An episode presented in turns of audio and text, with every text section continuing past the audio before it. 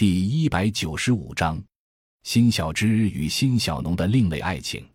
他叫高明，来自上海，在上海大学当老师。他叫袁清华，又名黑哥，来自河北，现在做什么呢？经理、店小二、农夫、外联、民宿客服、大米销售、活动带领，一人数角。相见十年，他们相识、相知、相爱，也历经十年，终于在今年修得正果。一个从上海出发，到过河北相见学院，当过志愿者，飞到英国伯明翰求学，最终在上海一边当老师，一边继续做相见实践。一个来自北京，经福建到泰国米之神，最终为了爱情放弃北京小毛驴市民农园的工作，来到上海重新创业。两个人满世界的兜了两个大圈子，最后走到了一起。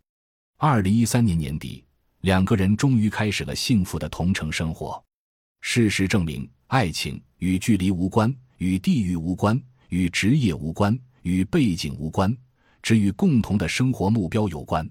海阔天空，两个人许下了海誓山盟的誓言。二零一四年十月，两位终于携手步入了婚姻的殿堂。他做生态农业，像照顾幼苗一样呵护来之不易的爱情与家庭；他做研究，走社区，改变世界从自己的生活开始。十年青春岁月，十年相见浇灌，对于他们来说，理想并不遥远，就在日常生活中，就在脚下携手同行的路上。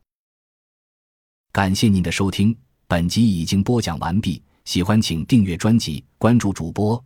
主页更多精彩内容等着你。